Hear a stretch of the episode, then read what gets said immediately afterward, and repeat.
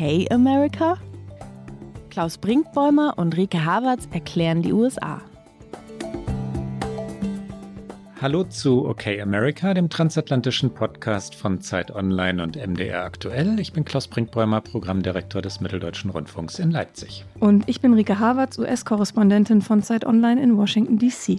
Rike, wer sagt's? Du, ich, noch in Washington, D.C., oder? genau noch in Washington, DC. Es wird meine letzte Folge aus Washington sein, aber natürlich nicht unsere letzte Folge. Wir machen wie gewohnt nach einer kleinen Weihnachtspause weiter im neuen Jahr.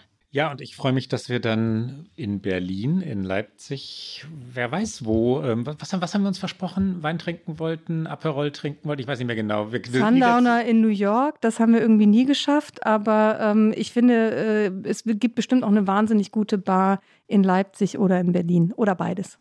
Karl-Liebknecht-Straße, Leipzig, das Café Puschkin zum Beispiel, das kennst du, ne? Ähm äh, da, ja, ja, als ich studiert habe, habe ich äh, ganz lange in der Nähe vom Puschkin gewohnt und ähm, insofern war ich da schon häufiger Gast. Wir finden einen Ort. Wir werden auch beide weiterhin und immer wieder, so, sobald man denn reisen kann, in Amerika sein. Dass der Podcast weitergehen wird, hast du schon gesagt. Wir machen einen Rückblick heute. Amerika 2021, Rike das Jahr, das amerikanische Jahr, dein amerikanisches Jahr. Wie fangen wir denn an? Ich finde, wir fangen an, so wie wir im vergangenen Jahr, es ist ja fast jetzt schon eine Tradition und ich wünsche mir sehr, dass wir dann auch 2022 auf das Jahr zurückblicken, dass wir erstmal ein, wie hast du es genannt, äh, im Skript schnelles Wechselspiel und ich erinnere mich, letztes Jahr haben wir das mit dem schnell nicht ganz so gut hingekriegt, aber erstmal ein paar. Oft, wir scheitern oft an dem Wort schnell, wenn wir sagen, wir wollen nur ganz kurz etwas sagen. Dass wir erstmal mit ein paar Erinnerungen aus dem Jahr anfangen. Fang doch du mal an. Was ist das Erste, was dir einfällt zum Jahr? Jahr 2021? Insgesamt zehn, ja. Du fünf, ich fünf. Wir werfen sie hin und her und wir nehmen uns vor, es schnell zu machen. Die Entzauberung der Kamala Harris. Und jetzt bin ich natürlich sofort geneigt, ungefähr zwölf Minuten und 30 Sekunden lang zu erklären, was ich damit meine. Ich versuche es wirklich kurz zu machen. Mitarbeiterinnen und Mitarbeiter rennen davon, verlassen Kamala Harris in diesen Wochen, weil sie sagen, die Vizepräsidentin sei nicht organisiert, nicht gut organisiert in ihrer Arbeit, sei eine chaotische Chefin, sei launisch, sei schlecht vorbereitet. Und das ist etwas, was man als Vizepräsidentin, die Präsidentin werden möchte in drei oder sieben Jahren, nun überhaupt nicht hören will, nicht lesen darf. Und das sagt nichts Gutes über das Weiße Haus Punkt, jetzt kommst du. Ich muss anfangen mit dem 20. Januar 2021, der Inauguration, der Amtseinführung von Joe Biden und von Kamala Harris und auch die Veränderung, die danach äh, in dieser Stadt passierte, vor allen Dingen ums Kapitol herum, ums Weiße Haus herum, die ganzen Wellenbrecher, alle Absperrungen wurden so nach und nach sukzessive abgebaut und äh, das war auch so eine sichtbare Veränderung, die mit dieser Amtseinführung einherging in dieser Stadt. Washington war keine Festung mehr? Nee, war sie dann irgendwann nicht mehr. Es dauerte natürlich noch eine Weile, aber man hatte dann auf einmal wieder Zugänge. Vor allen Dingen war ja unter Trump der Black Lives Matter Plaza, also die Straße, die zum Weißen Haus hinführt, die mittlerweile Black Lives Matter Plaza heißt, die war dann sehr schnell abgesperrt, dass man nicht mal in den Park vor dem Weißen Haus konnte. Und äh, das ist jetzt alles wieder sehr entspannt möglich. Das waren jetzt zwei Erinnerungen von zehn. Was kommt noch?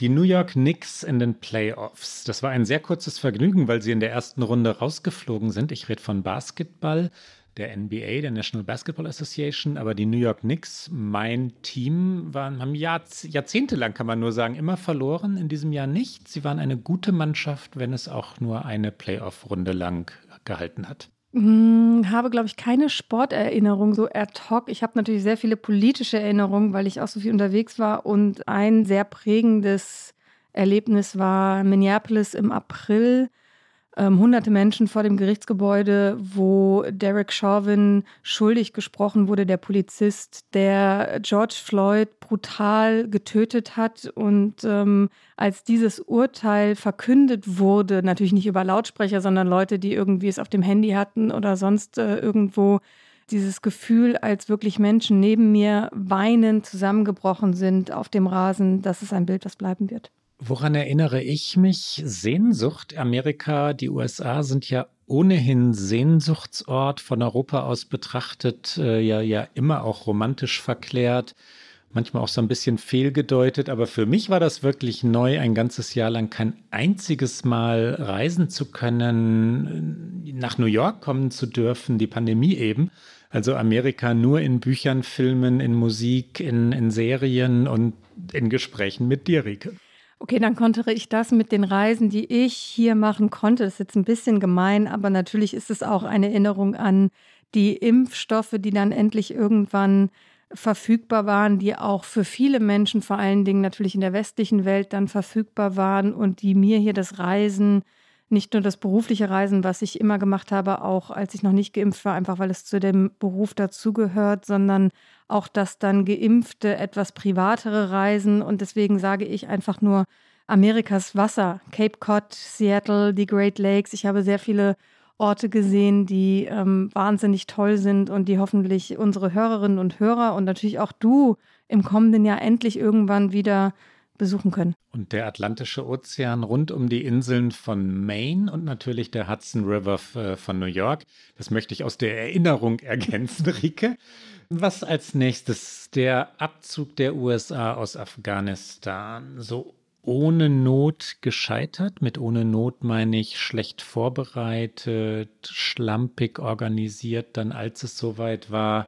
Was für eine Demütigung und in Wahrheit der Beginn des Absturzes Joe Bidens. Es kann sein, dass Biden sich davon wieder erholen wird, aber im Moment ist es das, ne? der Beginn des Absturzes Joe Bidens. Mm, ich schaue nochmal auf eine Reise von mir nach Texas an die Grenze zu Mexiko. Das war nicht am Anfang des Jahres, als es auch schon mal eine größere Krise an der, eigentlich ist es eine Dauerkrise an der Südgrenze des Landes, weil sehr, sehr viele Menschen versuchen, in die USA zu gelangen. Aber im September verschärfte es sich dann vor allen Dingen nochmal in dem kleinen Ort Del Rio, wo unter einer Brücke fast 15.000 Menschen ausharrten, die vor allen Dingen aus Haiti gekommen war. Und man sah im Nachgang Bilder von Grenzbeamten, die offensichtlich mit den Zügeln, weil sie auf Pferden unterwegs waren, in diesen Flussregionen auf Migranten einschlugen. Ein Bild, was auch die Präsidentschaft von Joe Biden beschädigt hat, das muss man so sagen, und was äh, ein Bild bleibt, was über dieses Jahr hinaus bleiben wird.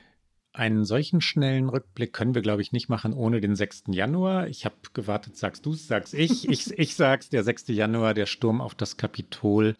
Trump-Anhänger, die glaubten, von ihrem Idol dazu aufgefordert worden zu sein, weil er sie tatsächlich dazu aufgefordert hatte, für ihn zu kämpfen und äh, die, die ja, Amtseinführung Joe Bidens zu verhindern, stürmten das heilige Kapitol in Washington, D.C.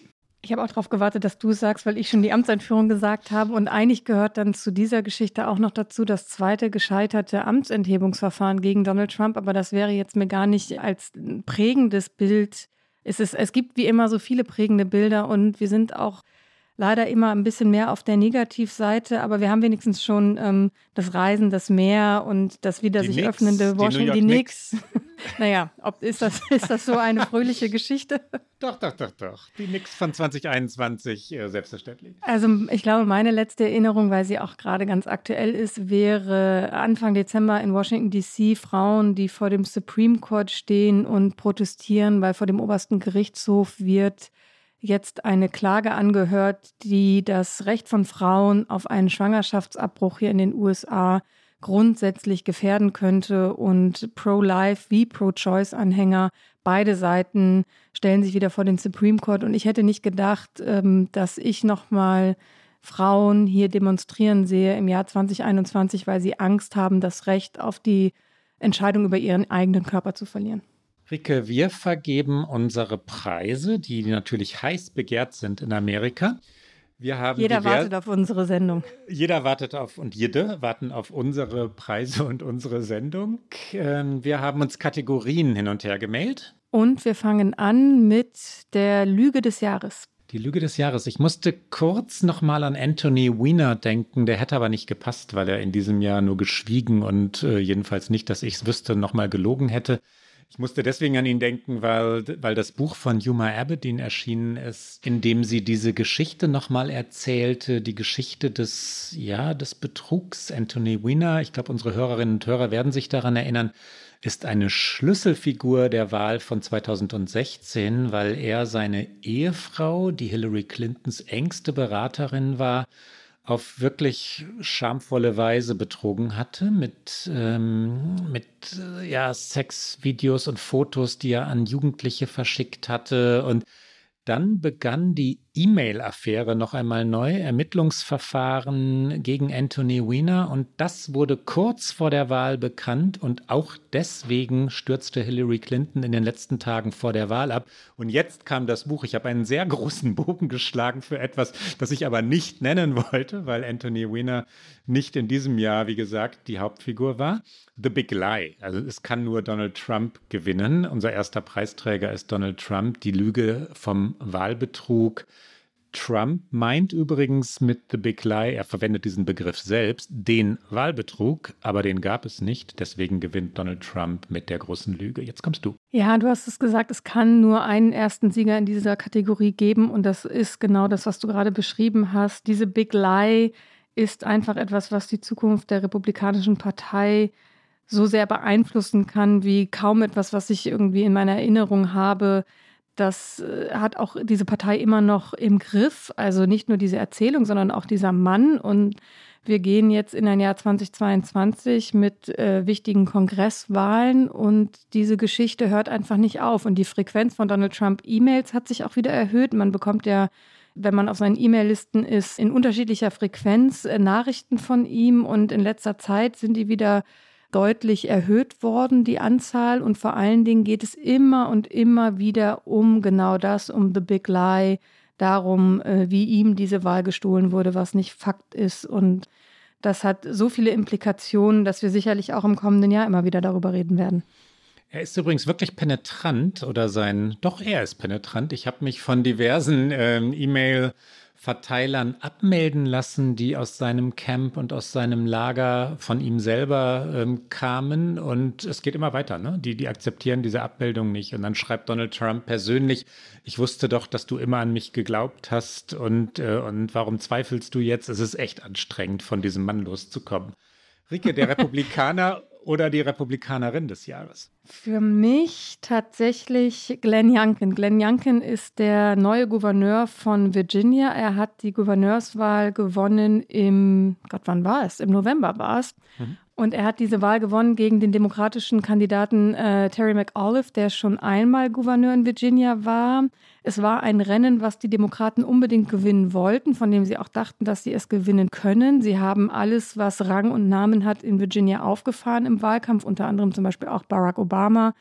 Und trotzdem hat es nicht gereicht. Und deswegen ist Glenn Youngkin für mich der Republikaner des Jahres, weil er gezeigt hat, wie das Trump-Playbook funktionieren kann, also die Trump-Strategie, ohne Trump zu sein und ohne zu sehr in, in die Radikalität von Trump zu gehen. Er hat sich nicht mit Trump auf eine Bühne gestellt. Er hat natürlich seine Unterstützung, also seine verbale, ich endorse Glenn Youngkin, das hat er jetzt nicht abgewiesen, aber er hat äh, nicht viel über Trump gesprochen. Er hat sehr viel über Inhalte gesprochen. Er hat sehr viel über Schulen in Virginia gesprochen, also was an Schulen unterrichtet wird. Das natürlich klassische Trump-Strategie. Was für einen Einfluss haben äh, Lehrerinnen und Lehrer auf unsere Kinder? Also man darf sich nichts vormachen, dass das nicht auch durchaus identitätspolitische Tendenzen hatte, was da in Virginia passiert ist. Aber er hat, glaube ich, gezeigt für die Republikaner, wo ein Weg liegen kann, wenn man eben nicht den kompletten Trump-Weg gehen will und deswegen ist er für mich der Republikaner des Jahres. Bei dir? Liz Cheney gewinnt. Liz Cheney, das hätte ich auch nicht gedacht, dass ich die mal einen Preis gewinnen lassen würde, ist durch und durch konservativ. Die Tochter Dick Cheneys, die das Erbe Dick Cheneys wirklich gepflegt hat. Dick Cheney, wir erinnern uns, war der Vizepräsident unter George W. Bush. Liz Cheney also hat Wyoming, ihren Bundesstaat, auf ja sehr harte, durchaus Trump nahestehende Weise vertreten über Jahre und dann hat sie sich in diesem Jahr doch gegen ihre Partei gestellt, weil sie Trumps Lüge vom vermeintlichen Wahlbetrug, also die Erzählung vom vermeintlichen Wahlbetrug nicht mittragen wollte. Die Partei hat sie im Kongress abgesetzt. Sie war die, wie heißt das, Republican Conference Chairwoman, die dritthöchste, also im Rang die dritthöchste Vertreterin ihrer Partei im Kongress abgesetzt wegen The Big Lie und im nächsten Jahr steht Liz Cheney in Wyoming zur Wiederwahl. Ob sie wirklich antreten wird, hat sie das eigentlich schon entschieden? Ich glaube, sie hat es noch nicht entschieden. Es wird eine Gegenkandidatur geben, die Trumps Unterstützung haben wird. Also wird es den Versuch geben, Liz Cheney komplett aus dem Rennen zu nehmen. Und man kann es nicht anders sagen, ähnliches gilt für wenige andere Figuren in der Republikanischen Partei, diese Frau ist mutig, weil es sich äh, nicht auszahlt, wenn man sich gegen Donald Trump und die Mehrheit der Republikaner stellt. Das hat sie gewagt. Gucken wir auf die andere Partei, der Demokrat, die Demokratin des Jahres. Ist für mich, du wirst jetzt komplett überrascht sein, Rike, Pete Buttigieg der. Ich, ich lache gar nicht in Washington gerade. Du hättest es niemals äh, erwartet von mir. Na, der ist der erste man kann jetzt nicht sagen, der erste homosexuelle Minister in der Geschichte Amerikas, aber ist der erste bekennend, also offen, so lebend homosexuelle Minister in der Geschichte der USA. Er hat Vaterschaftsurlaub genommen. Er hat ein solches modernes Familienbild. Ähm, das, das ist wirklich noch die Ausnahme im ja dann doch konservativen Partei-Establishment der USA. Außerdem hat er ein wichtiges Ministerium, Verkehr und Infrastruktur. Das ist vor allem in, in, Zeiten des Klimawandels, der Klimakatastrophe oder ein bisschen milder formuliert der Klimakrise ein wichtiges Ministerium. Und ich denke dann ja auch immer noch, what could have been? Also wenn die Demokraten sich getraut hätten, dann hätten sie jetzt nicht die Diskussion darüber, ob Joe Biden eigentlich seinem Amt gewachsen ist. Rike. Dann hätten sie aber vielleicht auch nicht das Weiße Haus, möchte ich wenigstens kurz einwerfen. Du bist ja eine Realpolitikerin. Und dass ich, ich bin ja die letzte Realpolitikerin, aber in diesem Moment, nein, ähm, hätte, hätte, ähm, aber er ist ja, vielleicht ist es genau richtig so, weil er jetzt als Verkehrsminister über dieses große Infrastrukturprojekt natürlich wahnsinnig große Chancen hat, sich gut zu positionieren, auch Erfolge vorzuweisen und damit vielleicht dann 2024 den entscheidenden Vorteil hat. Wer weiß. Du wirst genauso wenig überrascht sein von der Frau, die ich jetzt nenne. Für mich ist die Demokratin des Jahres Stacey Abrams. Sie ist diejenige, die, das muss man glaube ich so sagen, für die Demokraten den Staat Georgia gewonnen hat. Also sowohl Joe Biden hat dort gewonnen in der Präsidentschaftswahl, als auch die beiden Senatssitze, die dann noch, ich glaube, wir erinnern uns alle, in einer Special Election Anfang Januar entschieden wurde. Das heißt, äh, die Demokraten wussten immer noch nicht, als schon klar war, dass Joe Biden gewonnen hat, ob sie die Mehrheit im Senat auch erringen würden. Und dafür waren diese beiden Sitze entscheidend. Und Abrams hat eine unglaubliche Wählermobilisierung betrieben. Sie ist eine ganz starke weibliche schwarze Stimme in der Partei. Und vor allen Dingen wird sie es vielleicht 2022 wieder, weil sie hat in den vergangenen Wochen angekündigt, dass sie als Gouverneurin noch einmal antreten möchte. Sie hatte das schon einmal versucht und war unterlegen und jetzt versucht sie es 2022 nochmal. Ich habe sie auch in Virginia tatsächlich im Wahlkampf, da war sie nämlich auch, um für Terry McAuliffe zu werben, einmal erlebt in so einem ganz kleinen, typischen US-amerikanischen Wahlkampfrahmen. Es war ein Parkplatz in einem Vorort in Virginia ähm, und da standen vielleicht 50 Leute oder so und mit der Kraft, mit der Stacey Abrams geredet hat, ähm, das war schon sehr beeindruckend. Rike, die Frau des Jahres. Und das meint sämtliche Felder, das meint Musik genauso wie Film, was auch immer du benennen bzw. auszeichnen willst, jedenfalls auch außerhalb der Politik. Für mich eine der schwersten Kategorien in diesem Jahr und das freut mich so. Ich hatte gleich ganz, ganz viele Namen im Kopf und tatsächlich bei unserer nächsten Kategorie Mann des Jahres nicht ganz so viele. Und ähm, ich möchte zwei nennen. Eine private Begegnung. Es ist keine bekannte Frau. Äh, sie heißt Margaret Carter. Ich habe sie in Portland, Oregon getroffen, als ich eine Recherche machte über die Stadt und wie die Stadt durch die Proteste der Black Lives Matter Bewegung verändert wurden. Und Margaret Carter war die erste schwarze Abgeordnete im House of Representatives in Oregon. Und ähm, ich habe sie getroffen bei sich zu Hause und sie ist groß geworden im amerikanischen Süden. Sie hat die Bürgerrechtsbewegung live mitbekommen. Sie ist auf den Straßen äh, marschiert und sie hat so viel erlebt in diesem Leben, in diesem Leben als schwarze Frau in den USA und sie war einfach eine so beeindruckende Frau und auch ein Gespräch mit ihr darüber, warum sie die Hoffnung nicht aufgibt.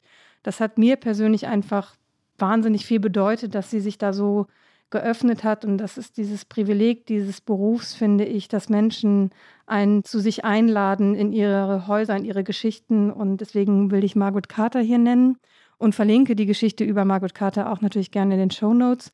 Ansonsten die Frau des Jahres, die vielleicht auch andere Menschen kennen, äh, Sonja Sotomayor. Sie ist Supreme Court Richterin und sie hat im Fall Dobbs wie Jackson Women's Health Organization, also genau der Fall, den ich gerade in unserem schnellen Wechselspiel schon angesprochen habe, eine sehr eindrückliche Position eingenommen. Also bei diesem Eröffnungstermin am 1. Dezember gab es natürlich ähm, Argumente von beiden Seiten und alle Richterinnen und Richter konnten sich äußern. Und sie hat sich auch geäußert und sie hat unter anderem gesagt, jetzt sagen die Befürworter dieses Gesetzentwurfs, wir tun dies, weil wir neue Richter am obersten Gerichtshof haben. Wird diese Institution den Beigeschmack überleben, den das in der öffentlichen Wahrnehmung erzeugt, dass die Verfassung und ihre Auslegung nur politische Handlungen sind? Wie werden wir überleben, wenn die Menschen glauben, dass alles nur politisch ist? Wie wird das Gericht überleben? Und ich finde, sie hat damit ein sehr zentrales Problem dieses Gerichts benannt, dass alles, was dieses Gericht mittlerweile tut, politisch ist und dass das eigentlich nicht das sein sollte, was der oberste Gerichtshof in den USA tut. Und ähm, wir hören einmal kurz rein in Sonja Sotomayor. Now, um, the sponsors of this bill, the House bill in Mississippi, said we're doing it because we have new justices. The newest ban that Mississippi has put in place, the six week ban, the Senate sponsor said, we're doing it because we have new justices on the Supreme Court. Will this institution survive the stench that this creates in the public perception that the Constitution and its reading are just political acts? Und meinen Preis oder meine Hälfte dieses Preises gewinnt Joan Didion. Und zwar, ich kann es gar nicht anders sagen, einfach so, aus reiner Sehnsucht heraus, Dankbarkeit auch. Joan Didion ist eine der Autorinnen, zu denen ich wirklich immer aufgeschaut habe. Wir können ja so Get-Outs, das machen wir sowieso bei, dieser, bei diesen Rückblicken, so also unterwegs mal einstreuen wollen sagen äh, Buchempfehlungen The Year of Magical Thinking. Das ist jenes Buch, in dem Joan Didion den Tod ihres Ehemannes John Donne verarbeitet, betrauert, durchdenkt auf eine Weise, die wirklich nur Joan Didion gelingen kann. Oder Slouching Toward Bethlehem, das ist ihre Essaysammlung oder eine Essaysammlung, ich würde sagen ihre beste. Joan Didion ist äh, 87 geworden, jetzt im Dezember. Ich musste an sie denken. Ich habe sie einmal interviewt in meinen New Yorker Jahren und ähm, musste sehnsüchtig daran zurückdenken. Upper East Side, eine dieser wunderschönen Wohnungen. Rike, du weißt schon, ich höre auf und lasse dich, lasse dich wieder ist, zu Wort kommen. Ist, ist der Mann des Jahres auch aus New York? Der Mann des Jahres, ja. Also ganz ähnlich. Roger Angel ähm, hält einfach durch in der Pandemie. Ich habe von Roger hier schon bisweilen erzählt in, in unserem Podcast. Er ist der Stiefsohn von E.B. White, einem der großen Dichter Amerikas. Ähm, Roger ist in New York aufgewachsen und in Maine, wo E.B. White dann einen Bauernhof hatte in späteren Jahren. Ich war mit Roger Angel segeln vor Maine und beim Baseball in New York. Er ist ein großer Baseball-Autor. Er schreibt seit den 30er, 30er glaube ich nicht, aber 40er, 50er, 60er, 70er, 80er, 90er Jahren des letzten Jahrhunderts für den New Yorker und er ist 101. Und ich finde, das verdient diesen Preis, durch die Pandemie durchzukommen, während der Pandemie 100 zu werden, jetzt 101 zu werden. Roger gewinnt den Preis. Und jetzt du. Mein Mann des Jahres ist der Mann mit dem kompliziertesten Namen in dieser Sendung. Ich habe mir mehrere YouTube-Videos in Vorbereitung angeguckt, wie er selbst versucht, Journalistinnen und Journalisten zu erklären, wie man ihn ausspricht. Es gibt auch noch zwei Varianten. Ich sage es jetzt, glaube ich, auf die, ich weiß es schon gar nicht, er ist nämlich ein Grieche und Nigerianer von ja, ja. der Herkunft her. Und, jetzt, jetzt ähm, weiß ich, auf wen du zielst. Und ja, er ist Grieche und Nigerianer. Jetzt, und ich äh, weiß gerade nicht, welche Variante des Nachnamens ich ausspreche. Also er heißt Yannis Antetokounmpo. Und ich glaube, äh, das ist möchte ich ich nee, ich möchte nicht sagen, welche Variante es ist. Es gibt eine Variante, wo man eine Silbe noch verschluckt, das ist dann wiederum die andere. Aber er ist Basketballer, er spielt bei den Milwaukee Bucks. Sie haben in diesem Jahr die Meisterschaft gewonnen im entscheidenden sechsten, in diesem Fall entscheidenden sechsten Spiel, weil sie dann uneinholbar vorn lagen, erzielte er 50 Punkte, 40 Rebounds und ähm, noch äh, fünf, heißt es auch im deutschen Blocks? Wahrscheinlich ja. nicht, ne? Doch, Geblockt, ah, okay, gut. geblockte Würfe kann man sagen, ja. aber Blocks, ja. Und ähm, war natürlich äh, MVP, also Most Valuable Player. Und es macht Spaß, ihm zuzuschauen. Es ist einfach mit unglaublicher äh, Kraft. Er ist auch riesengroß. Also selbst für Basketballverhältnisse ist er sehr, sehr groß. Aber trotz dieser Größe, finde ich, spielt er teilweise mit einer Eleganz. Und was er dann irgendwie unter dem Korb, am Korb irgendwie noch äh, schafft, ist beeindruckend. Ja, und das kommt noch etwas dazu, wenn ich es ganz kurz ergänzen darf, dass der in diesem kleinen Markt, wie es in Amerika immer heißt, es wird immer von Märkten geredet, äh, Milwaukee geblieben ist, obwohl natürlich die großen Clubs aus Los Angeles oder Chicago oder, oder Miami äh, ihn haben wollten, sagt auch etwas aus über ihn. Ja, normalerweise gehen die Spieler dann irgendwann weg von dort, aber dass er Milwaukee zur Meisterschaft geführt hat, hat durchaus etwas äh, Romantisches, das im Profisport nicht mehr, nicht mehr ganz so oft vertreten ist. Mitleid muss man jetzt nicht haben, weil er viele Dutzende Millionen Dollar dafür bekommt. Und die auch sehr lukrative Werbeverträge. Ich glaube, er ist einer von, von denen, die einen eigenen Schuh haben, natürlich. Selbstverständlich. Und die amerikanischen Sportjournalisten übrigens drücken sich um den Nachnamen herum. Sie nennen ihn immer nur Giannis oder The Greek Freak. Das ist ja, der Spitzname. Ich finde, ich habe jetzt, ich habe mir auf jeden Fall bemüht. Wahrscheinlich. Du warst sehr äh, gut. Es ist wahrscheinlich ausbaufähig, aber ähm, ich finde, so viel Respekt muss sein, dass man sich dann auch bemüht, äh, diese Namen richtig auszusprechen. So, wir sind äh, in den, den Oscar-Rubriken unserer Kategorien. Ähm, beste Nebendarstellerin, bester Nebendarsteller. Beste Nebendarstellerin ist Sarah Snook, die in Deutschland, glaube ich, nur sehr mittelmäßig, wenn überhaupt, bekannt ist. Sarah Snook spielt in der von mir schon oft bejubelten Serie Succession die Tochter bzw. Schwester, also die Tochter des Patriarchen und die Schwester der beiden um die Nachfolge und das Erbe ringenden Söhne, Shiv. Und Shiv ist die wahrhaft diabolische in dieser Serie. Hören wir doch mal für alle Liebenden kurz hinein in, die, in den Titelsong von Succession.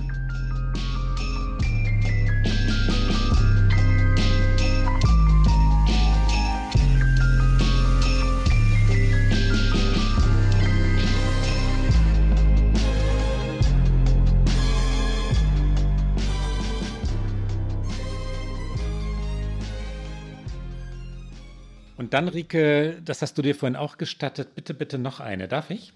Naja, na klar. Simone wir machen ja unsere eigene, unsere eigene Oscarsendung hier heute. Wir, wir, wir, sind ganz frei, ne? Ich äh, weiß nicht, vielleicht kommt von irgendwoher irgendwann aus dem Off der Produktionsfirma diese Ausblendmelodie, wenn wir zu lang werden, aber. Simone Biles, wir hatten sie in einem Podcast in diesem Jahr, aber in einen Rückblick gehört sie hinein, weil sie im Kongress aussagte, und äh, ja, auf eine Weise die Übergriffe, den sexuellen Missbrauch durch den Arzt der amerikanischen Turnerinnen, Larry Nasser heißt dieser Mann, fühlbar machte, uns alle mitleiden ließ und aber auch ähm, erklärte, die wirklich beeindruckend war. Simone Biles, mehrfache Olympiasiegerin im Turnen, eines der Opfer Larry Nassers und wahrlich kein Opfer. Wir hören noch einmal rein in ihre Aussage. My name is Simone Biles and I am a gymnast who has trained at the levels of the sport. As an elite gymnast, I have had the honor to represent the United States of America in multiple international competitions, including world championships and the Olympic Games. Over the course of my gymnastics career, I have won 25 world championship medals and seven Olympic medals for Team USA. That record means so much to me, and I am proud of my representation of this nation through gymnastics. I am also a survivor of sexual abuse, and I believe without a doubt that the circumstances that led to my abuse and allowed it to continue are directly the result of the fact that the organizations created by Congress to oversee and protect me as an athlete, USA Gymnastics, and the United States Olympic and Paralympic Committee, Committee failed to do their jobs. Nelson Mandela once said, there can be there can be no keener revelation of a society's soul than the way in which it treats its children. It is the power of that statement that compels and empowers me to be here in front of you today.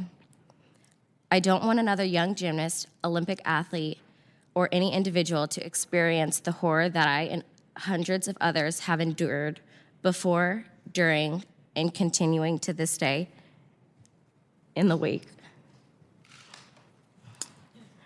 of the Larry Nassar abuse. Mein bester Nebendarsteller ist Garth Brooks. Garth Brooks ist ein Country-Sänger und er hat bei Bidens Amtseinführung Amazing Grace gesungen. Wir hören erstmal einmal ganz kurz rein in den Ausschnitt und dann sage ich, warum er für mich der beste Nebendarsteller ist. Und man hört ihn singen, man sagt, äh, hört ihn aber auch eine Sache sagen, und zwar alle sollen mitsingen, auch zu Hause als One United Nation. Das sagt er so. If I can ask you to sing this last verse with me, not just the people here, but the people at home, at work, as one, united. Amazing grace, how sweet the sound that saved a wretch like me. Und warum er für mich der beste Nebendarsteller ist, ist, weil er sich auch im Vorfeld dieses Auftritts geäußert hat, weil jeder Auftritt in den USA mittlerweile politisch ist. Garth Brooks ist konservativ, äh, viele im Country-Business sind eher konservativ. Und er hat dann auch gesagt, ich bin vielleicht der einzige Republikaner an diesem Ort, aber es geht darum, einander die Hand zu reichen und einander zu lieben. Ähm, und er sagte noch, er sei die Spaltung leid und er glaube, dass Biden wild entschlossen ist, die Dinge zu verbessern. Das sei jetzt dahingestellt. Aber das ist auch nicht an Brooks, das dann zu bewerten, wie es ein Jahr später um die Präsidentschaft von Biden steht. Ähm, aber dafür ist er für mich der beste Nebendarsteller. Ricke, ich erinnere mich ans letzte Jahr. Das war eine unserer liebsten Kategorien, der Late-Night-Auftritt des Jahres. Du zuerst. Ah, es wird leider keine Überraschung sein, aber ich bin so, ich bin einfach ein wahnsinnig großer Stephen Colbert-Fan und ähm, ich habe mir nochmal angeguckt, was alle Late-Night-Talker nach dem Sturm aufs Kapitol, diesem so einschneidenden Tag gemacht haben, weil das natürlich gerade für so ein Format auch wahnsinnig schwierig ist. Und ich fand ihn einfach so authentisch, so wütend, so auf den Punkt. Und ich habe neulich einen Podcast gehört, in dem er darüber äh, gesprochen hat, wie diese Sendung zustande gekommen ist und dass sie überhaupt nicht wussten, ob sie auf Sendung gehen sollen. Und äh, dann haben sie das am Ende ganz kurzfristig entschieden und es war auch eine echte Live-Sendung und ähm, auch dieser Druck, der da auf ihm lastete, ich finde, man hört es ihm echt nicht an und wir hören rein und ich lese einmal diesen Ausschnitt vor, weil ich glaube, dass es gut ist, wenn man das einmal transparent hat, was er da sagt. Er sagt, ich will diese Show machen und ich will es auch nicht. Also diese Ambivalenz macht er gleich am Anfang deutlich. Ich war selten so wütend wie heute und ich bin sicher, Sie sind es auch. Hey, ihr Republikaner, die diesen Präsidenten verteidigt haben, vor allem die, die gerade im Vereinigten Kongress sitzen. Hattet ihr endlich genug nach fünf Jahren, in denen ihr die faschistoide Rhetorik des Präsidenten umarmt habt? Ratet, wessen Unterstützer den Reichstag niederbrennen wollen. Das erste Mal seit 1814 wurde das Kapitol überrannt und eine Frau ist gestorben. Wer hätte das kommen sehen können? Jeder, selbst so Dummköpfe wie ich. Das ist das schockierendste, tragischste und am wenigsten überraschende, was ich je gesehen habe. Seit Jahren wird euch Feiglingen gesagt, dass es einen furchtbaren Preis zu bezahlen gibt, wenn man dem Präsidenten immer wieder Lügen über die Demokratie erzählen lässt und ihn darin zustimmt, auch wenn man weiß, dass es nicht stimmt. Ihr habt nur nie gedacht, dass ihr diesen Preis auch bezahlen müsst. I, you know, I really want to do the show we're about to do, and I also really don't want to do the show we want to do because, Lord have mercy, there are some dark subjects that we talk about on the show occasionally, but I've rarely been as upset as I am tonight. And I'm sure you are too. Hey, um, Republicans who supported this president, especially the ones in the joint session of Congress today, have you had enough? After five years of coddling this president's fascist rhetoric, guess whose followers want to burn down the Reichstag? Because today, the U.S. Capitol was overrun for the first time since 1814, and a woman died. Who could have seen this coming? Everyone, even dummies like me. This is the most shocking, most tragic, least surprising thing I've ever seen.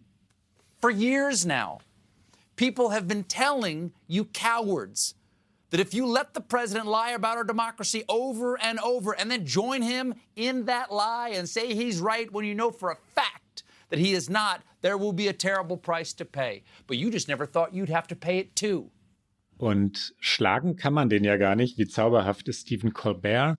Ich bin trotzdem Fan eines anderen Late-Night-Stars. Ich mag Trevor Noah ja noch ein bisschen lieber. Trevor Noah ist der Nachfolger von Jon Stewart als Moderator der Daily Show. Er ist Südafrikaner, hat sich wirklich durchgesetzt im amerikanischen Markt und er verabschiedet unsere Kanzlerin Angela Merkel, Angela, wie er sie nennt, und ich, ich habe einen langen Ausschnitt. Äh, ich möchte nicht alles übersetzen, dann wird es logischerweise nicht kürzer, sondern noch ein bisschen länger. Wir hören Trevor Noah, wie er erklärt, wie Angela Merkel Helmut Kohl stürzte, wie sie nach oben kam, wie sie sich durchsetzte, wie sie auch gegen Männer agierte und reagierte. Es ist liebenswert, es ist charmant. Hier kommt also Trevor Noah über den Abschied der bundesdeutschen Kanzlerin. For nearly two decades, Germany has been led by just one person.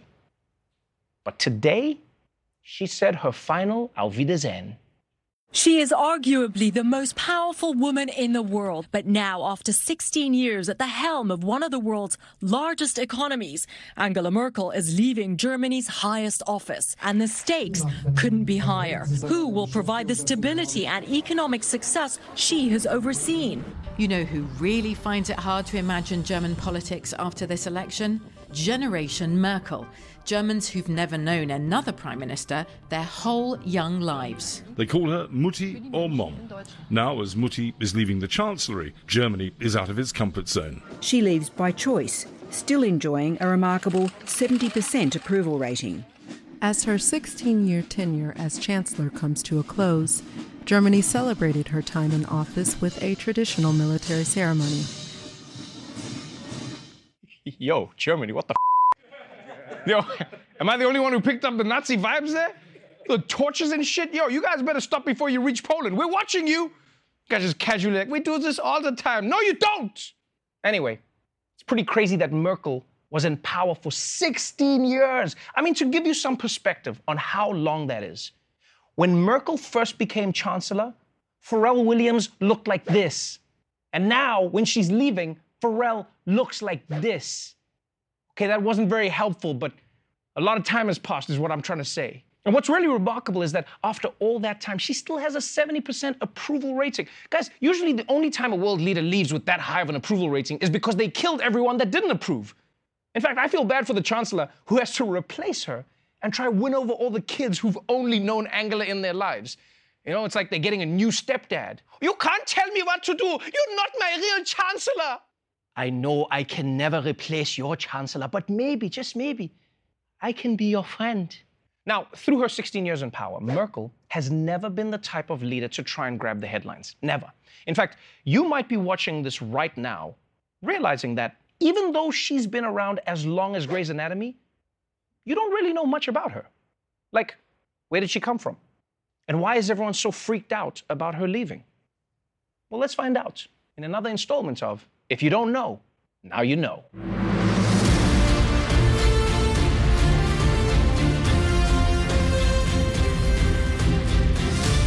Angela Merkel has been one of the most powerful and influential people on the planet for a long time now. She was even Time's Person of the Year in 2015, which is impressive considering that that was the year Neil Armstrong walked on the moon. I think. Look, I don't really know. The pandemic has warped my sense of time. And, and this is something, this is something early in her career that nobody would have seen coming because when she started out in politics, she was underestimated by everybody. The fall of the Berlin Wall led to the rise of her political career, a shy figure thrown into the spotlight. This mousy figure who blushed readily and was mocked as the milkmaid. Merkel had an astonishing rise through German politics because her mentor, the long serving Chancellor Helmut Kohl, had pragmatically needed a woman and someone from the former East Germany in his cabinet. But the political novice revealed both a politically lethal streak and a capacity to outplay her male rivals. She had a knack for toppling those who underestimated her. Her mentor, the formidable Chancellor Helmut Kohl, used to tease her for her provincial manners. And yet, within a decade, she was calling for his resignation as he faced allegations of corruption. By 2005, she'd become the country's first female chancellor. Who would have thought the highest office would go to a woman so soon? Yeah, Germany elected a female leader long before America did. I mean, that's no surprise. Germans have always embraced diversity. Like you could look back at the last, say, 76 and a half years of German history, and you can see that that's true. And her rise, her rise is especially unexpected considering how little people thought of her when she started. Von den Late-Night-Talkern zum Literarischen. Ich vermute für dich die schlimmste Kategorie, Klaus, weil du dich nicht entscheiden kannst oder schwer entscheiden kannst. Das Buch des Jahres. Ja, ich konnte mich nicht entscheiden und ich habe, äh, ich mogel mich heraus, indem ich zwei nominiere, was natürlich, ähm, na gut, machen wir Bücher des Jahres. Colson Whitehead, Harlem Shuffle. Ich habe es schon mal erwähnt in, als, als Get Out. Harlem Shuffle erzählt die Geschichte Harlems beziehungsweise die, die vergangenen Jahrzehnte dieses nördlichen Stadtteils Manhattans eine Gangstergeschichte, liebevoll logischerweise. Colson Whitehead kann schreiben wie nur wenige andere, zum Beispiel wie Colm Tobin, der The Magician geschrieben hat. Das ist das zweite Buch, das ich empfehlen möchte oder auszeichnen möchte. Ein Buch über Thomas Mann, einen Roman über Thomas Mann. Und sehr realistisch, aber eben ein Roman, eine zauberhafte Erzählung. Rike? Äh, dann ziehe ich hier auch einen Joker und, ähm, nominiere oder vergebe einen Preis äh, an ein von mir noch nicht gelesenes Buch. Es liegt hier noch auf dem Schreibtisch, aber jetzt hier auf den letzten Metern komme ich einfach gar nicht mehr zum Lesen. Aber weil ich so großes Vertrauen habe und so ein großer Fan bin, unbesehen Elizabeth Stroud, Oh William, das neue Buch von Elizabeth Stroud, muss das Buch des Jahres sein, 2021. Wenn sie in einem Jahr ein Buch rausbringt, gehört es auf die Liste. Und dann noch von Amanda Gorman, The Hill We Climb. Es ist das Gedicht, was sie vorgetragen hat bei der Amtseinführung von Joe Biden, das Gericht, was sie berühmt gemacht hat über Nacht. Sie hat jetzt äh, in diesen Tagen auch einen neuen Gedichtband noch herausgebracht und wir hören einmal rein. Es ist schön, es sich ganz anzuhören. Ich würde sagen, wir hören jetzt nur mal rein in den Anfang und äh, wer es noch mal ganz hören möchte, es ist ja überall auf YouTube leicht zu finden, weil sie auch einfach wahnsinnig gut vorträgt und ähm, eine Kraft von diesen Worten ausgeht, die diesen 20. Äh, Januar auch besonders gemacht haben. Hier kommt einmal Amanda Gorman. Mr. President, Dr. Biden, Madam Vice President, Mr. Emhoff, Americans, and the world. When day comes, we ask ourselves, where can we find light in this never ending shade? The loss we carry, a sea we must wade. We've braved the belly of the beast. We've learned that quiet isn't always peace. In the norms and notions of what just is, isn't always just is. Rike, die Serie des Jahres. Ich bin gespannt. Ja, das war meine Kategorie des großen Schmerzes unter anderem, weil es ähm, so viele gute Serien gibt. Ähm, ich habe eine Vermutung, was du nennen wirst, deswegen streiche ich, habe ich das von meiner inneren Liste gestrichen. Ich glaube, so gut kennen wir uns mittlerweile fast, dass wir äh, antizipieren können, was vielleicht auf diesen Listen auftaucht. Für mich muss es Ted Lasso die zweite Staffel sein, weil ich glaube, keine Serie hat mich so gut auch wieder durch diese dann doch wieder schlimmer werdende Pandemie begleitet und man freut sich immer schon, wenn man das Intro hört, oder so geht es mir zumindest und auch vielen Freunden, mit denen ich hier gesprochen habe, weil man weiß, es, es kommt was Schönes. So, das ähm, möchte ich unbedingt empfehlen. Und The Good Fight, eine Serie, die, glaube ich, in Deutschland gar nicht so wahnsinnig bekannt ist. Ich weiß auch leider nicht, wo sie in Deutschland läuft. Hier in den USA läuft sie auch nur über einen Streamingdienst. Es ist eine Serie, die vor allen Dingen sich viel mit der Ära Trump beschäftigt hat. Es geht um eine Anwaltskanzlei. Es ist ein Spin-off von The Good Wife, äh, die ja sehr legendär war, die Serie. Und diese Serie ging in diesem Jahr auch weiter und alle wunderten sich, wie kann diese Serie weitergehen, wenn es keine Trump-Ära mehr gibt. Und sie haben es wahnsinnig schlau gelöst, unbedingt empfehlenswert, uh, The Good Fight. Und ich glaube, du irrst dich. Ich empfehle gar nicht Succession, die dritte Staffel. Ich habe neulich übrigens mal von der vierten Staffel geredet, als ich die dritte Staffel meinte. Es gibt erst drei. Nein, nicht Succession, sondern Mayor of Easttown mit Kate Winslet, die eine Detektivin spielt, eine ehemalige Highschool-Basketballerin, die in ihrer Kleinstadt hängen geblieben ist, ähm, ein bisschen gescheitert ist und dann mit einem Mord in ihrer engsten Umgebung ähm, gefordert wird. Und die Serie ist großartig, so lustig, so liebevoll, so tief, tief, tief traurig, immer überraschend. Mayor of Easttown also. Und Kate Winslet ist einfach auch so sensationell. Sie ist ja eigentlich ist immer sensationell. Ja, sie ist toll und das ist wie für sie erschaffen, diese Serie. Okay, damit hätte ich vielleicht wirklich nicht gerechnet, aber jetzt bin ich mir eigentlich sehr, sehr sicher, was du sagst, wenn es um den Song des Jahres geht. Rike, du äh, konntest es kaum ahnen, glaube ich. Bruce Springsteen am 20. Jahrestag des 11. September, 20 Jahre 9-11. Also in New York auf dem Gelände des ehemaligen World Trade Center als See You in My Dreams. Springsteen und seine Gitarre, wir hören hinein.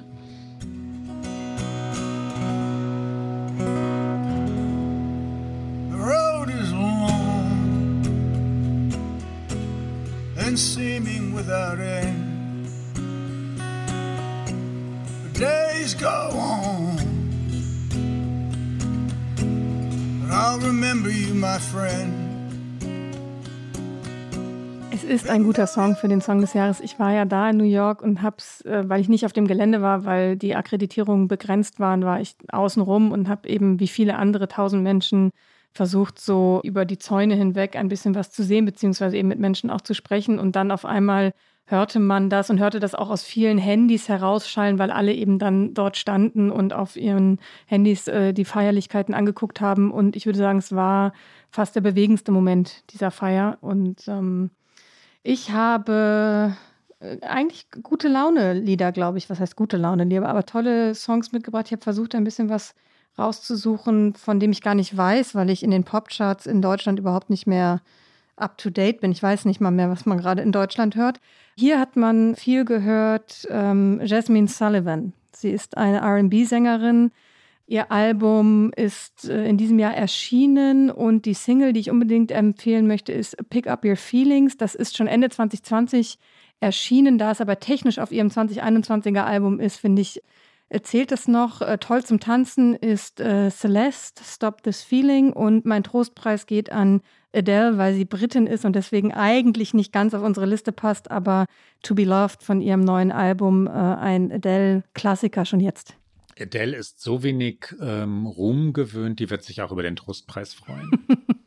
Bei mir kriegt Adele nur den Trostpreis. Naja, aber sie wohnt ja mittlerweile in Los Angeles, insofern gehört sie halb auf die Liste. Die Stadt des Jahres. Klaus, aus der Erinnerung heraus, wo du nicht reisen durftest? Ist nicht New York, weil es nicht immer New York sein darf. Ich möchte unser Publikum, das Geschätzte, nun wahrlich nicht langweilen. Stadt des Jahres ist für mich Portsmouth in New Hampshire, auch das natürlich aus der Erinnerung heraus weil meine Familie und ich dort das Jahr 2019 verbracht haben. Wir haben ein Jahr lang dort gelebt. Portsmouth liegt an der Atlantikküste in New Hampshire, aber an der Grenze zu Maine.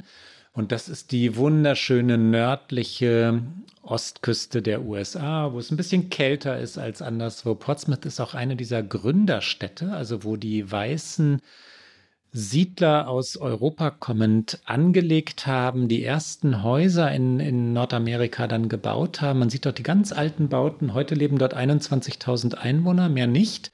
Und die Stadt hat etwas, was Amerika so verloren gegangen ist. Deswegen gewinnt sie meinen Preis. Da sind sehr konservative, sehr viele Republikanerwähler und zugleich ist die Stadt zutiefst liberal.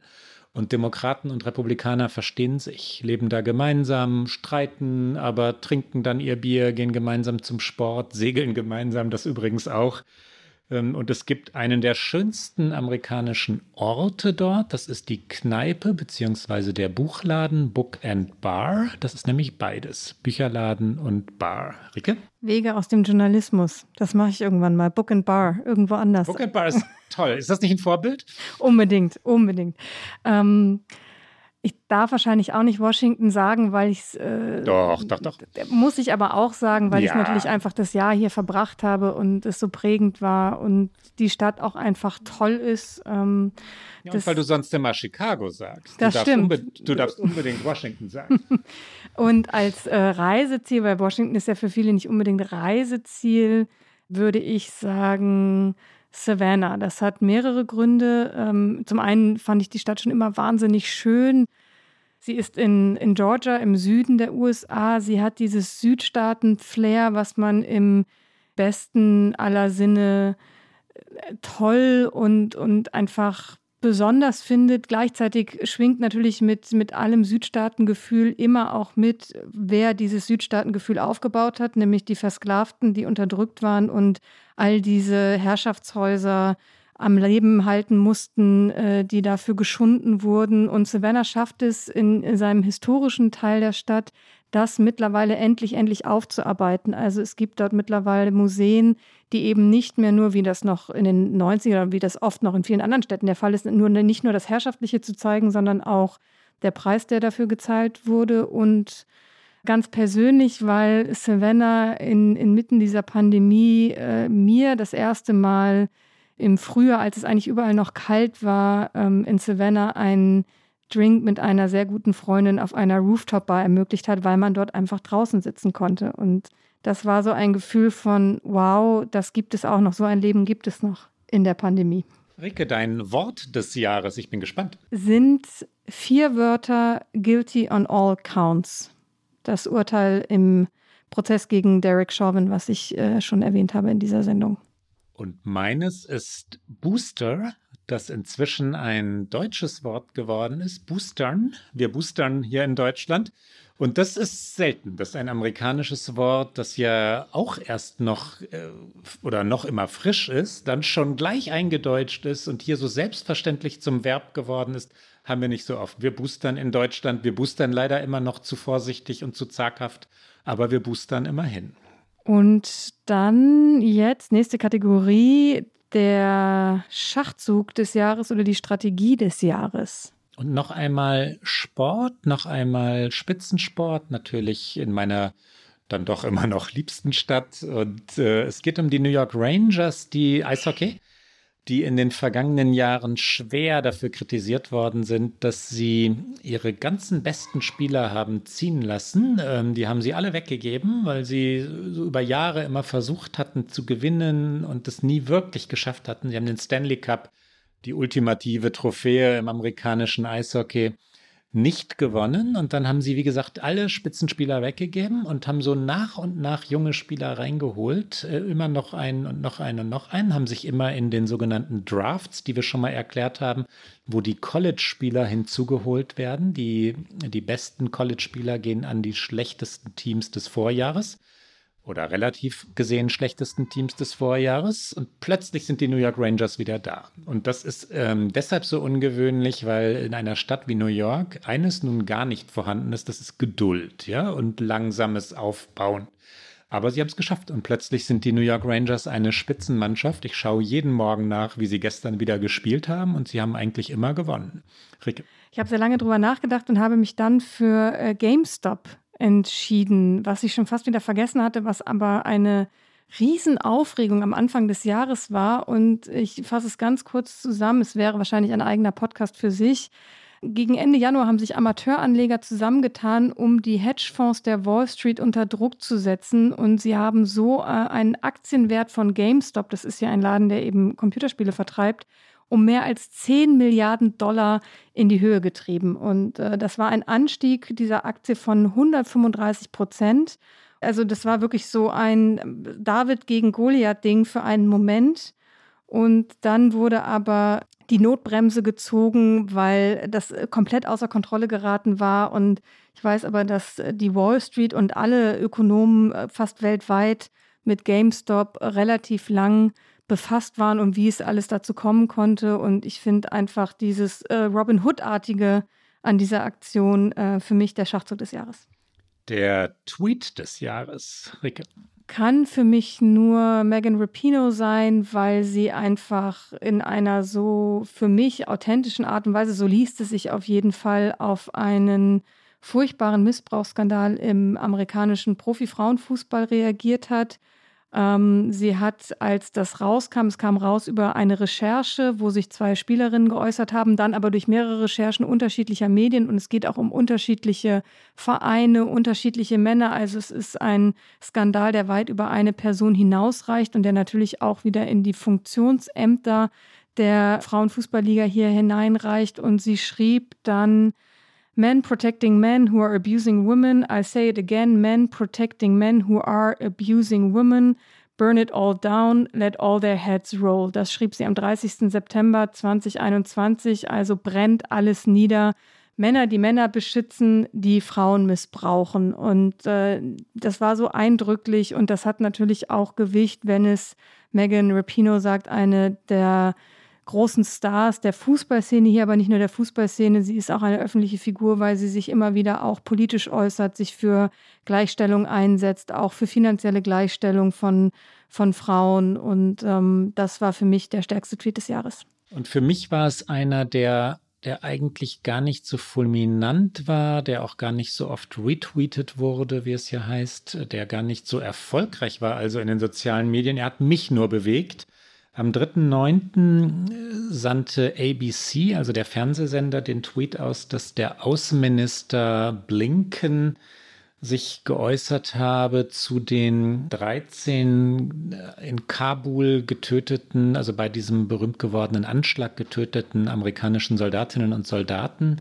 Und Blinken war so verzweifelt und trauerte natürlich, aber er war auch gedemütigt. Er redete von diesen 13, die viel zu schnell, äh, natürlich viel zu früh, viel zu jung gestorben waren und für den Dienst ihres Vaterlandes alles gegeben hatten. Wir hören einmal Blinken im O-Ton. Ich erinnere mich, wie ich es dann angeklickt habe und diese Rede gehört habe und ich glaube, das ist heute noch nachfühlbar. Hier kommt Anthony Blinken.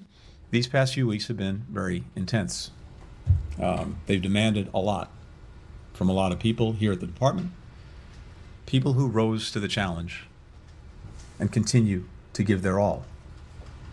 I talked to colleagues, consular officers who were on the line, shoulder to shoulder with the Marines, including those who lost their lives, literally pulling people into the airport and into safety and ultimately onto freedom.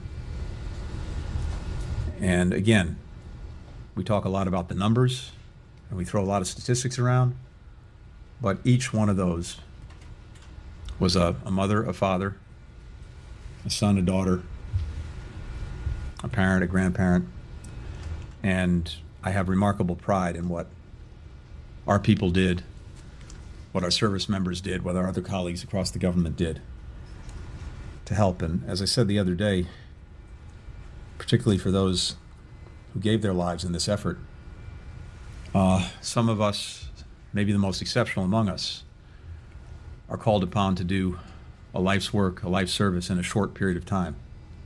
And those 13 did a life's work of service in a very short period of time. And what I told our own colleagues here today who were part of that effort, no matter what they do going forward in the, I hope, many, many years that they will continue to serve. They too have already done a life's work of service in a very, very short period of time. Was für ein O-Ton. Hätte auch eine gute Schlagzeile sein können. Das ist nämlich Hätte unsere nächste ja. Kategorie, die Schlagzeile des Jahres. Auch keine leichte Kategorie, obwohl wir eigentlich dachten, was kann 2020 noch toppen.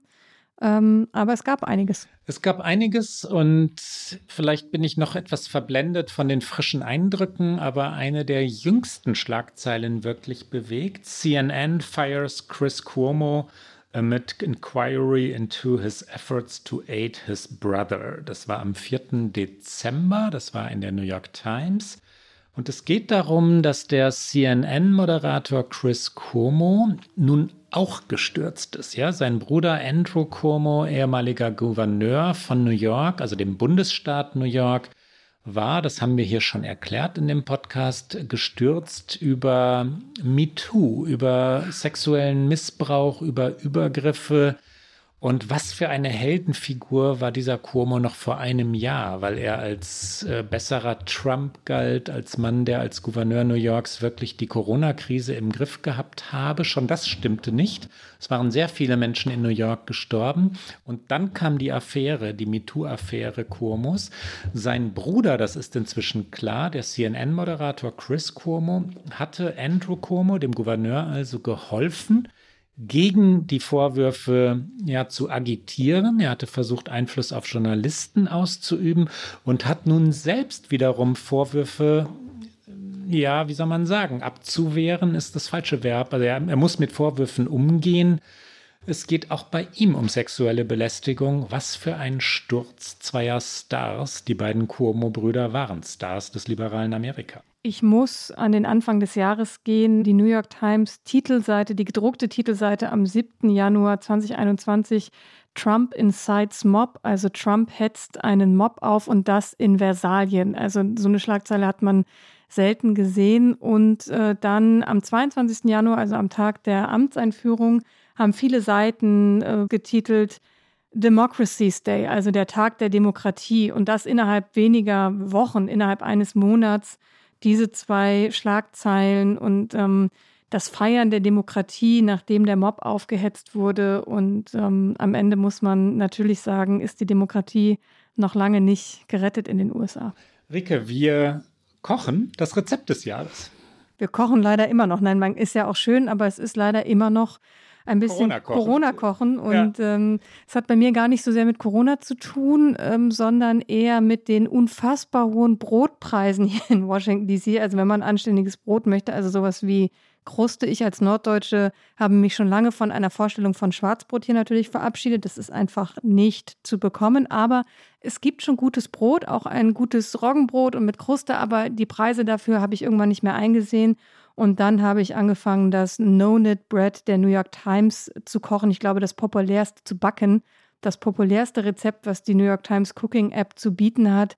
Es ist ein Brot äh, aus Hefeteig und diesen Hefeteig lässt man einfach sehr, sehr lange stehen. Es ist wirklich wenig Arbeit und man backt es in einem Topf und damit bekommt es eine wahnsinnig schöne Kruste und dazu einfach äh, selbstgemachte Salbeibutter Freestyle. Da habe ich gar kein Rezept für und für die dunklen Januartage, die jetzt leider, leider kommen, ähm, das absolute Comfort Food für mich äh, Mac and Cheese. Aber selbst gemacht, nicht bitte aus der Packung. Natürlich, das ist wichtig. Und ich liebe amerikanisches Frühstück in Wahrheit aller Art. Ich liebe Eggs Benedict oder Omelettes und äh, ich könnte stundenlang über amerikanisches Frühstück reden. Am liebsten dann mit der New York Times in der Hand im Café Mogador in, im East Village in New York. Es darf aber auch an allen anderen Orten und ehrlich gesagt sogar in Leipzig sein wo man zum Beispiel sich French Toast machen kann. French Toast ist meine Empfehlung. Man nehme in Wahrheit Weißbrot. Man kann, man kann jedes Brot nehmen, aber Weißbrot, Toastbrot tunke dieses in einen, einen Mix aus, aus Milch und Eiern, also geschlagenen Eiern, und brate es dann, goldbraun muss man glaube ich sagen, in der Fachsprache der Köchinnen und Köche, und dann Ahornsirup drüber und zwar reichlich und ein paar Blaubeeren oder Himbeeren an den Rand oder oben drauf und vielleicht ein bisschen gebratenen Bacon. Aber French Toast ist meine Empfehlung. Das macht ja äh, Lust auf Frühstück, auch wenn es, also meine Aufnahmezeit ist eher Lunch. Aber ich finde, das amerikanische Frühstück ist ja auch, nennen sie auch gerne Brunch. Also insofern, äh, diese Eierspeisen gehen ja auch gut äh, mittags. Man muss nur, ähm, Entschuldige, hm? man muss nur einen Café finden, Rike, in dem man auch sitzen bleiben darf. Die Unart in New York ist ja, dass du, dass du verjagt wirst, also sehr gedrängt wirst. You want the check, also willst du bezahlen, sobald du nur aufgegessen hast. Und das, das macht keinen Spaß. Spaß ja, macht es nur, wenn du stundenlang sitzen darfst. Die Unart gibt es ja hier auch. Hier wird ja auch gerne unaufgefordert der Scheck einfach schon hingelegt. Und ich bin dann einfach, vielleicht ist das so, ist meine deutsche Seele, weiß nicht, ich bestelle dann immer noch einen Espresso oder so, einfach damit sie den Scheck nochmal bringen müssen. Weil ich denke, ich sehe es gar nicht ein. Ich, ich, ich habe gerade mein Essen fertig und dann wird hier schon, aber ja, das ist, finde ich, auch eine eine der nicht so schönen amerikanischen Eigenschaften. Aber in DC gibt es auch so ein paar Ecken, wo man Gott sei Dank ein bisschen entspannter sitzen bleiben kann. Es hat einen richtig pragmatisch harten Grund. Die Ladenmieten, und da, darum geht es natürlich bei den Cafés und Restaurants New York, sind so hoch, 45.000 Dollar zum Teil Monatsmieten ähm, dass die nur in Schichtbetrieben durchkommen. Ja, also dass auch Frühstück in vier, fünf Schichten serviert werden muss, halbe Stunde pro Schicht. Ähm, um das, um den Laden rentabel zu halten, gehört zur Wahrheit, aber Spaß macht das so nicht. Und das ist ja auch verständlich. Was ich hier immer nicht verstehe, ist Leute, die sich halt quasi ihren, ihr Office im Café einrichten und dann den ganzen Tag an einem, an einem Filterkaffee mit Free Refill, also den sie gratis noch nachgefüllt bekommen, äh, daran festhalten und dafür halt einen Tisch blockieren und sich dann noch an den Strom an. Da, denke ich auch so, okay, das äh,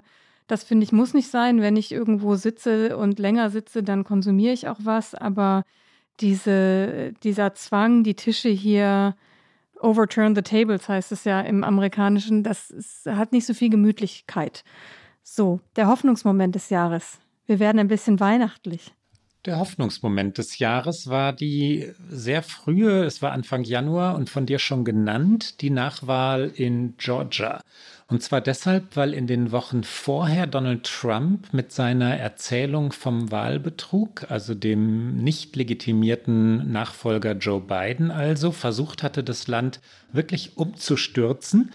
Und dann gab es aber die Nachwahl in Georgia und es ging um gleich zwei Sitze im amerikanischen Senat. Es galt als höchst unwahrscheinlich, dass die Demokraten gleich beide Nachwahlen gewinnen würden. Sie brauchten aber beide, um im Senat auf ein 50 zu 50 und dann dank Kamala Harris, der Vizepräsidentin, auf eine 51 zu 50 Mehrheit zu kommen.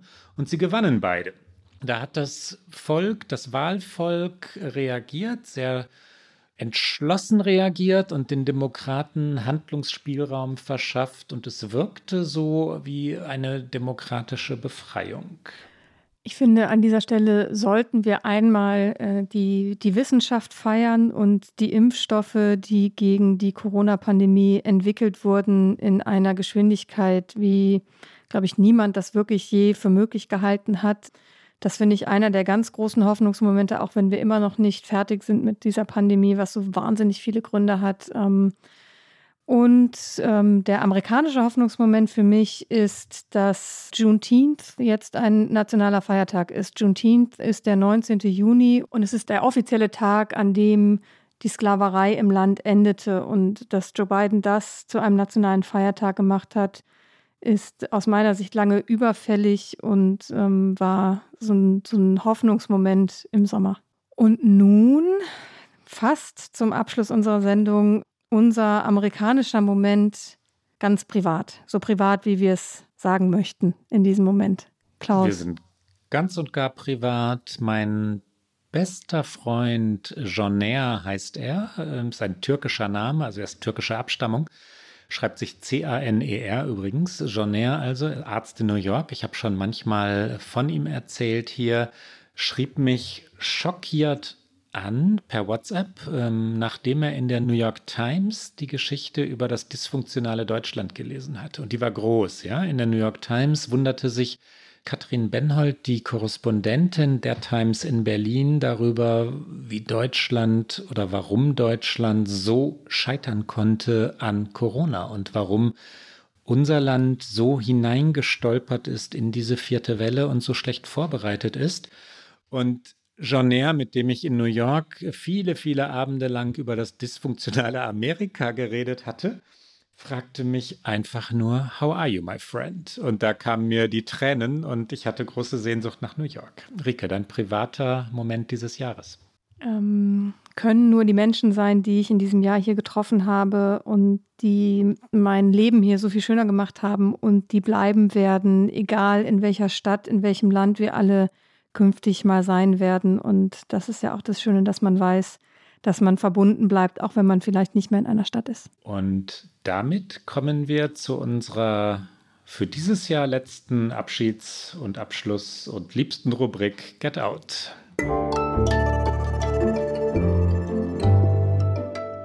Get Out. Rike, was hast du mitgebracht? Ein bisschen was Weihnachtliches. Ich war an einem der ersten Adventssonntage in der Washington National Cathedral und habe dort äh, Händels Messias gehört, was wahnsinnig schön war. Und als es vorbei war, äh, war es schon dunkel und ich radelte zurück mit einer Freundin durchs dunkle Washington, aber alles war schon so weihnachtsbeleuchtet äh, in den Vorgärten. Die Weihnachtsbäume standen schon in den Fenstern und, nee, nicht, standen nicht in den Fenstern, sie standen in den Wohnzimmern, aber wir konnten sie durch die Fenster sehen und man hatte fast das Gefühl, es war fast wie so ein, so ein Heiligabend schon oder eben so eine, so eine Festtagsstimmung, was immer das Fest ist, das man gerne feiern möchte. Und ähm, die National Cathedral streamt ihre, ähm, nicht nur ihre Gottesdienste, sondern auch Teile ihres Musikprogramms. Da ist natürlich auch mal Gospel dabei, da ist alles Mögliche dabei und äh, die Kathedrale ist wahnsinnig beeindruckend. Insofern empfehle ich das Online-Musikprogramm der Washington National Cathedral. Klaus, was empfiehlst du? Wir hatten schon Serien, Bücher, Filme, auch Musik in diesem Jahresrückblick. Ich möchte alle New York-Liebenden und alle, die New York vermissen, einfach nochmal wieder zurückführen zu einem Song, den wir alle kennen den man auf YouTube leicht findet und der so sehnsüchtig gute Laune macht, wie es ein Song nur tun kann. Jay-Z und Alicia Keys singen The Empire State of Mind. Hier ein kurzer Ausschnitt.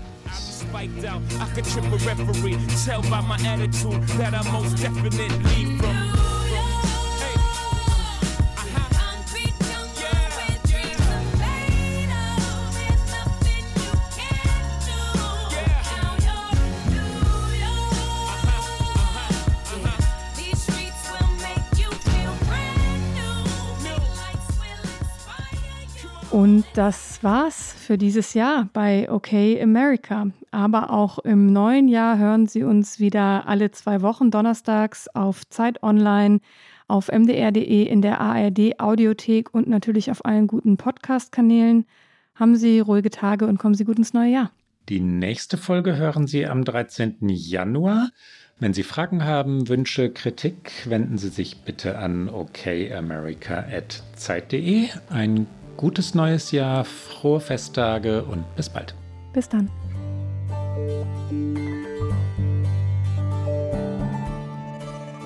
Okay America ist ein Podcast von Zeit Online und MDR aktuell.